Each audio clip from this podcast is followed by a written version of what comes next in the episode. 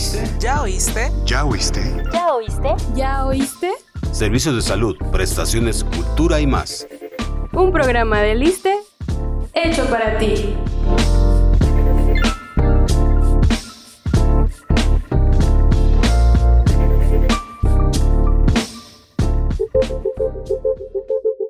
No solo estamos expuestos a contagiarnos del virus por COVID-19, existen muchos más virus respiratorios que podemos contraer como el adenovirus, rinovirus o entre otros, y más ahora en temporadas invernales como la influenza. Y justo de esto es lo que vamos a dialogar hoy con la doctora Leslie Camacho Rebollar. Hola, este es un podcast original ¿De quién? de Liste. ¿Acaso hay otro? Estamos contigo Saelin Fernando. y Claudia Mejía.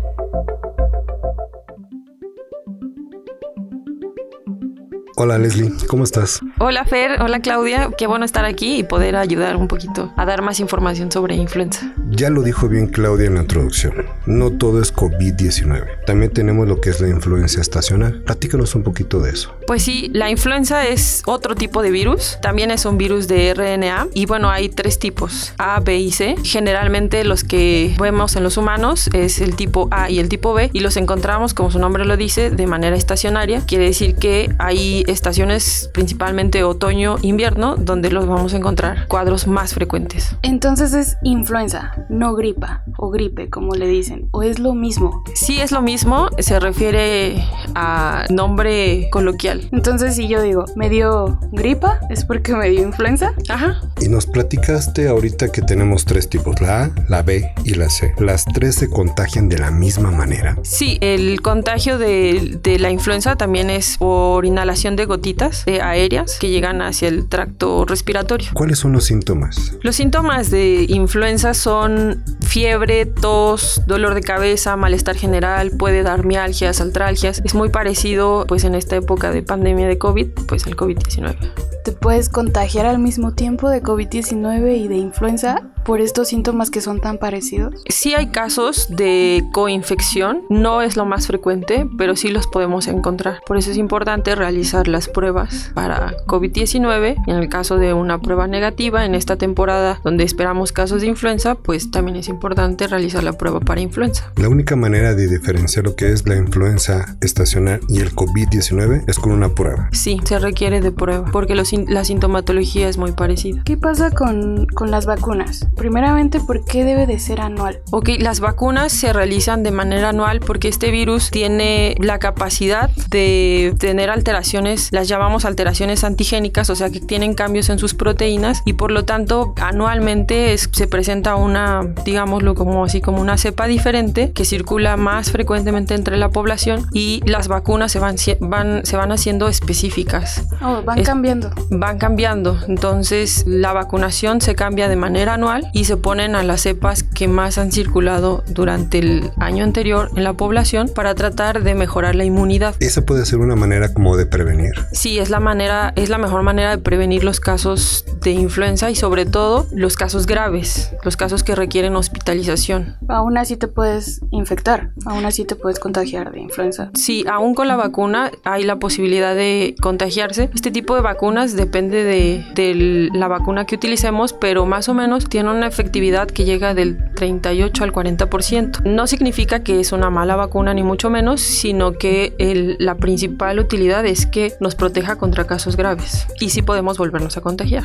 Bueno, imaginemos que yo me infecto de influenza estacional y mi cuerpo ya genera anticuerpos. ¿Vale la pena que vaya y me vacune? Porque es la misma mentalidad que estamos viendo contra el COVID-19. A las personas que ya le dieron y que afortunadamente ya pasaron esa situación y están bien, ya no ven la necesidad de vacunarse. Sí, aunque una persona haya tenido ya en algún momento influenza, es importante que se vacune anualmente, independientemente si ya cursó con un cuadro de influenza. Es muy esperado que conforme cambie el año, conforme avance la estación, vaya perdiendo inmunidad y entonces siempre se requiere como ese refuerzo. Y tiene que ser cada año. Así es, es anual, porque cada ca- año vamos teniendo cambios en el virus que requieren que nos estemos vacunando anualmente.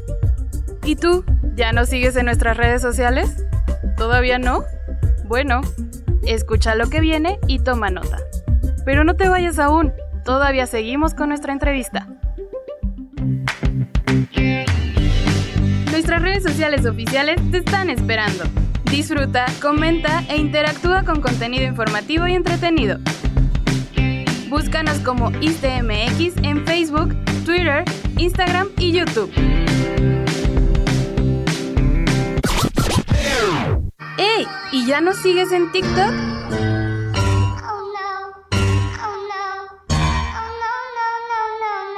Hazlo y únete a la familia ISTE.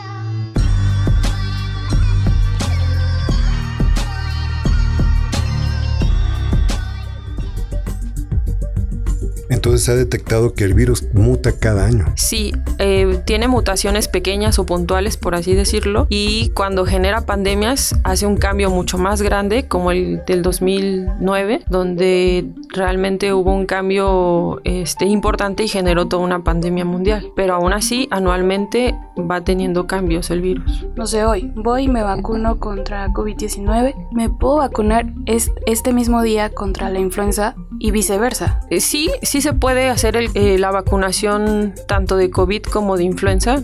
Hasta ahorita la CDC no marca como que no podamos hacerlo o que esté contraindicado. Se puede realizar. Bueno, ¿y por qué pasa? Voy y me vacuno y siento los síntomas de la influenza. ¿Me enfermo de la influenza cada vez que me vacunan? No, la vacuna no es capaz de, de producir enfermedad. Lo que suele suceder en muchos de los casos es que genera un poco de alergia y los síntomas de alergia a veces se pueden confundir o son muy parecidos a un cuadro gripal que incluye mialgias, altralgias, a veces, eh, bueno, que es dolor articular, dolor muscular, crecimientos ganglionares, eh, fiebre incluso, pero puede ser más una reacción post-vacunal que realmente sea un cuadro que adquirió la persona por vacunarse. Eso no, no sucede. ¿Y esta enfermedad qué, qué tan aguda es? Los síntomas. Algo que lo caracteriza es que el inicio es agudo, ¿no? La persona un día antes se sentía bien y al siguiente día, en menos de 24 horas, se siente muy mal, con dolor de cabeza, fiebre muy elevada, el dolor muscular, dolor articular, incluso diarrea, náusea y esos síntomas inician súbitamente. A mí me, me pasó en alguna ocasión, yo me sentía fatal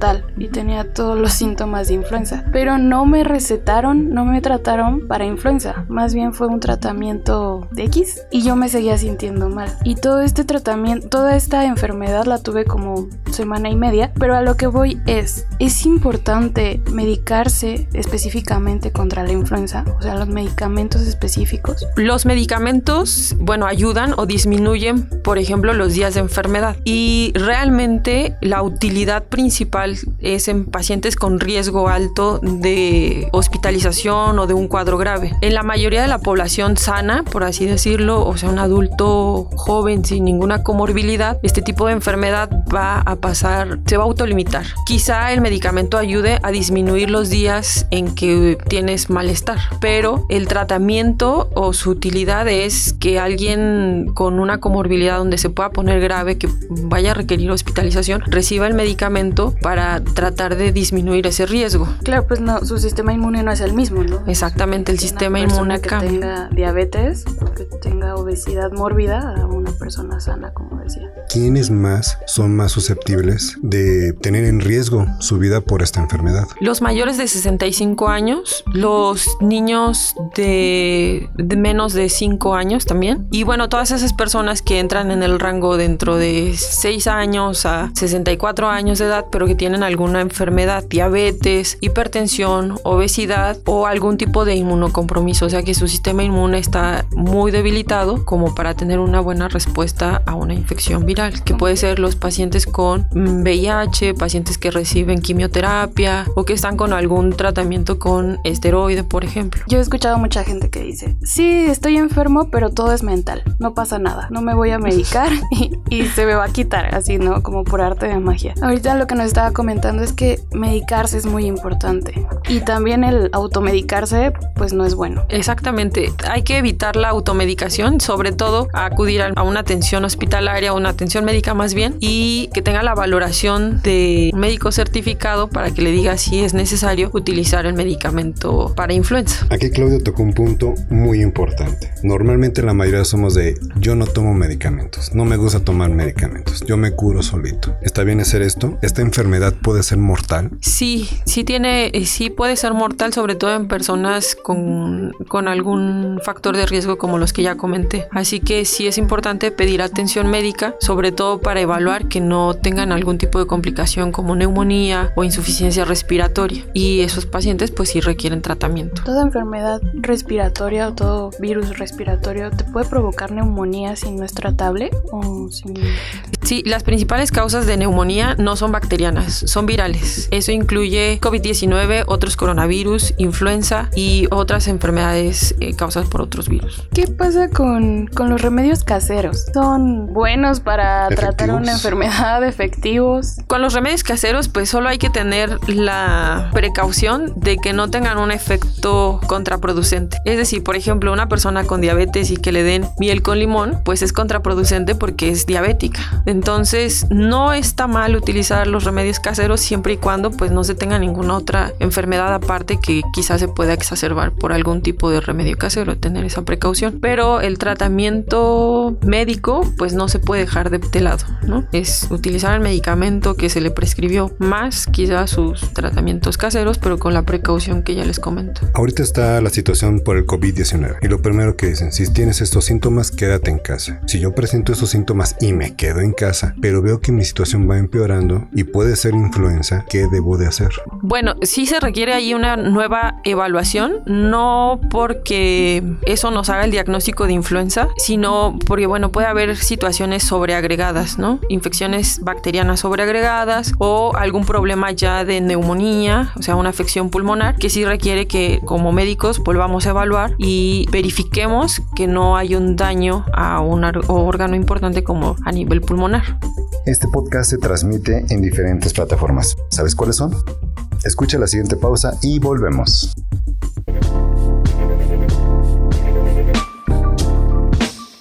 No te pierdas este y más programas en Spotify, iTunes, Google Podcast y Anchor. Síguenos como este podcast y activa las notificaciones.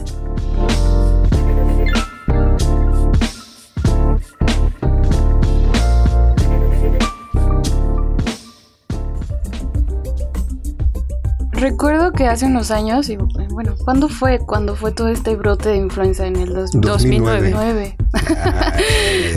Pero ¿por qué no fue tan intenso todo este proceso, así como ahorita el COVID-19? ¿Por qué no es tan contagiosa, por así decirlo, y tan mortal? Aparte duró solamente dos semanas de resguardo en casa. Sí, aún así, pues bien, los casos pero- siguieron y siguen, ¿no? Pero quizá la principal diferencia es que COVID-19 es un virus más contagioso, que por lo tanto se propaga más fácilmente y al final siempre hemos tenido una vacuna de influenza. Eso como tal mitiga. Lo único que se tuvo que hacer, quizá en ese momento, fue actualizar la vacuna, pero no fue como crear una nueva vacuna como ahora en el caso de COVID-19. Así que todo eso tuvo un impacto, digámoslo así, positivo en mantener los, los casos de influenza un poco más controlados, aunque sí se tuvo, sí se tuvieron muchos casos, incluso mortales por influenza. ¿Y qué pasó con esa influenza? ¿Sigue presente actual en nuestras vidas? Sí, actualmente todavía circula la cepa H1N1 y de hecho es parte de la composición de la vacuna. Dicen que es mejor prevenir que lamentar. ¿Cuáles son las medidas preventivas que tenemos que tener para no contagiarnos de influenza estacional? Prácticamente pues es lo que hacemos con coronavirus, todos estos virus respiratorios pues es la forma de transmitirse, así que eso también ha ayudado a que actualmente no tengamos o no veamos tantos casos de influenza. Entonces lo principal hay que, que hay que hacer es el lavado de manos, la sana distancia y prevenir con la vacunación de influenza, sobre todo a este tipo de pacientes que tienen comorbilidades y que son más, que tienen mayor probabilidad de tener un cuadro grave. O sea, todos los coronavirus tienen casi el mismo comportamiento. Bueno, influenza no es un coronavirus, pero es un virus respiratorio. ¿Y cuál es la sí diferencia? tiene la diferencia de, bueno, es otra familia de virus y tiene una propagación mucho más, bueno, es más contagioso, pero la transmisión es parecida, o sea, es por vía respiratoria.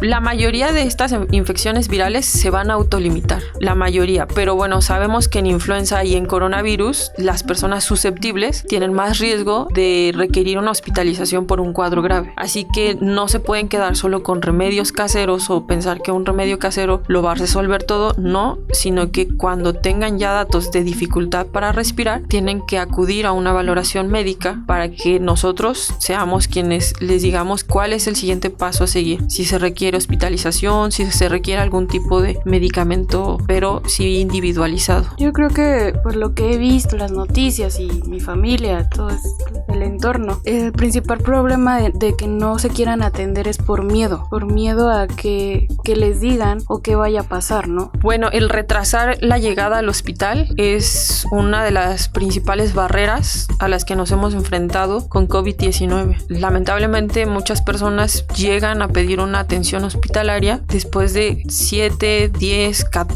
días cuando quizá ya tenemos limitado las opciones de tratamiento. Entonces sí es importante acudir tempranamente a una valoración. Es que como bien dice Claudia, a veces dices, bueno, si no estoy infectado ni de COVID-19 o tampoco de influenza estacional, pero voy y me formo en la fila, pues ya me voy a infectar ahí. ¿Tenemos las medidas suficientes y necesarias para que esto no ocurra? En realidad en los hospitales se tiene pues las medidas de precaución. Las principales, la sana distancia, el uso del cubrebocas.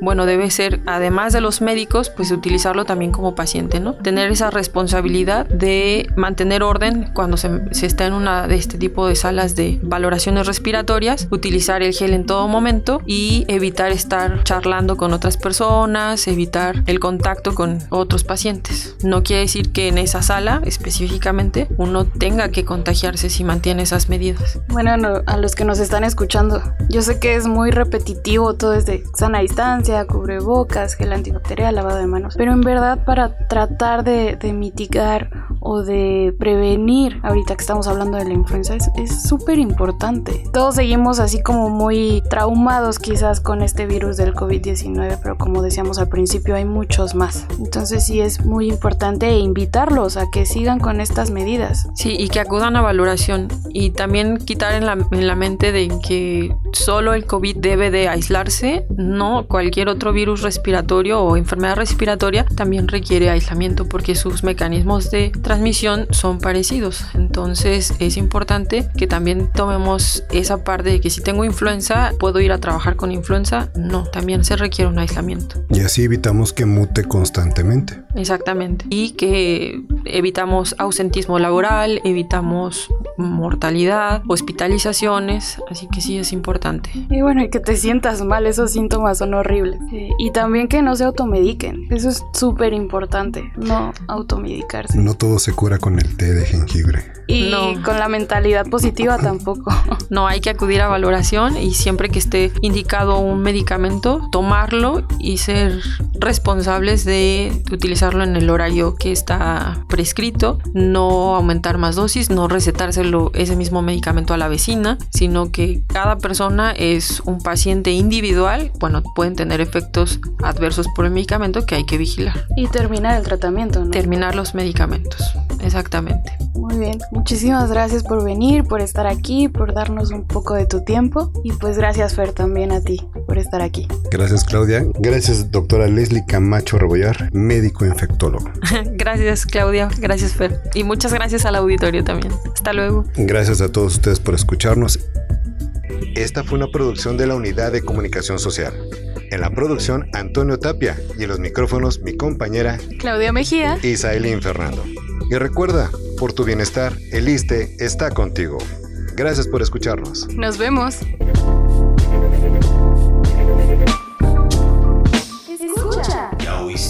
Oíste? ¿Ya oíste?